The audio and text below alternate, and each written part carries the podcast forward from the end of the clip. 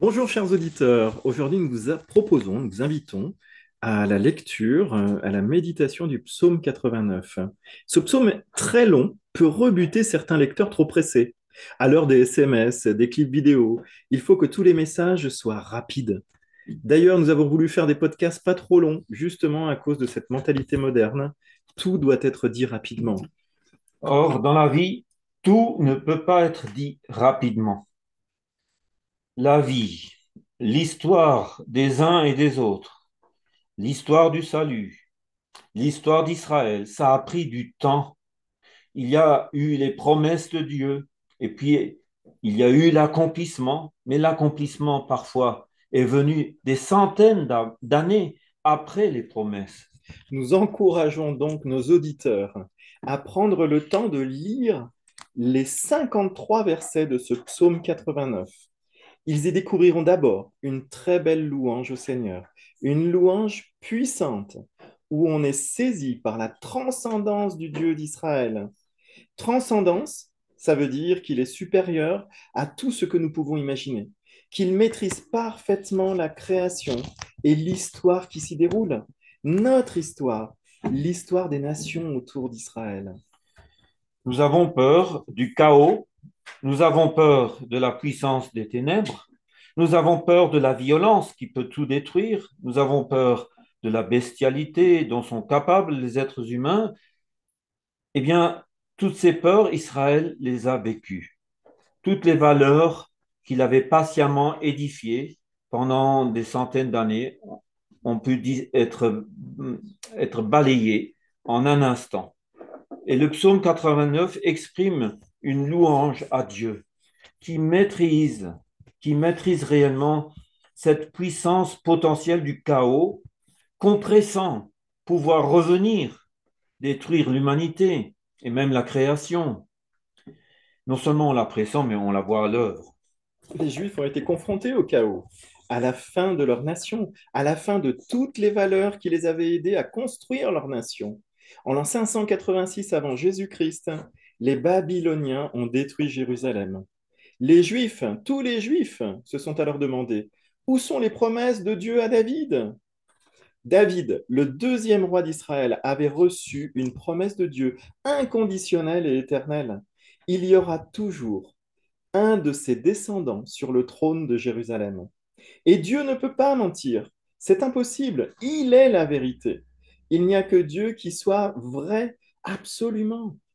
Malgré cette promesse de Dieu inconditionnelle à David, que toujours un de ses descendants sera roi à Jérusalem, les Juifs ont vu Jérusalem détruite.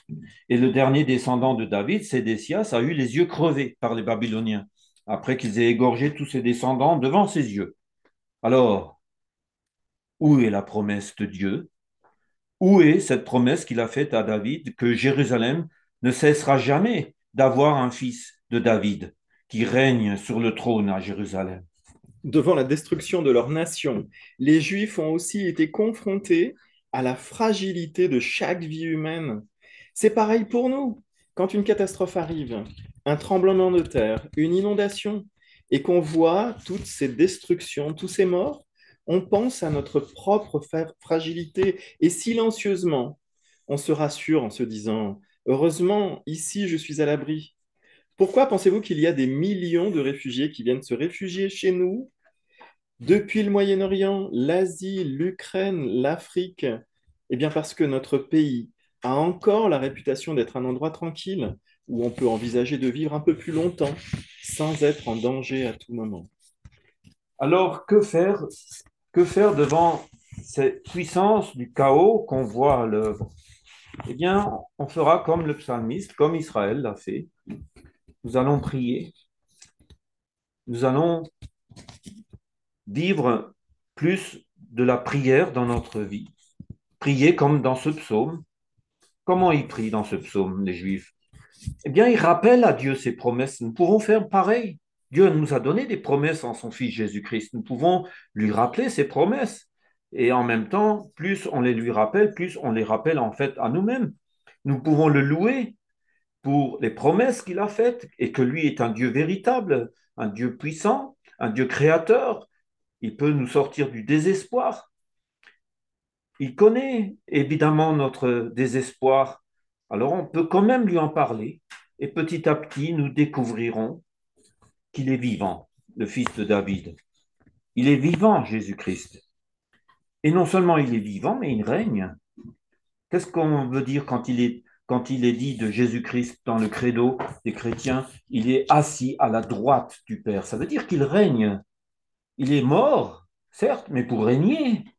Il n'est pas mort pour qu'on pense à lui comme une de ces nombreuses victimes de la brutalité et de la cruauté humaine. Non, il est mort pour régner.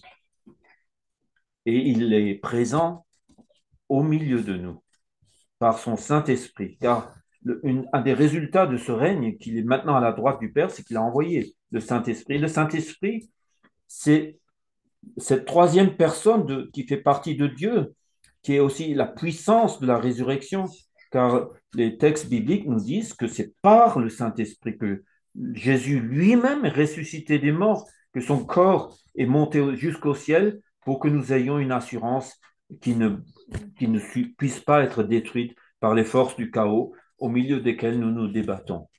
Jésus ressuscité des morts. On vous bénit avec cette parole et on vous dit à bientôt, chers auditeurs.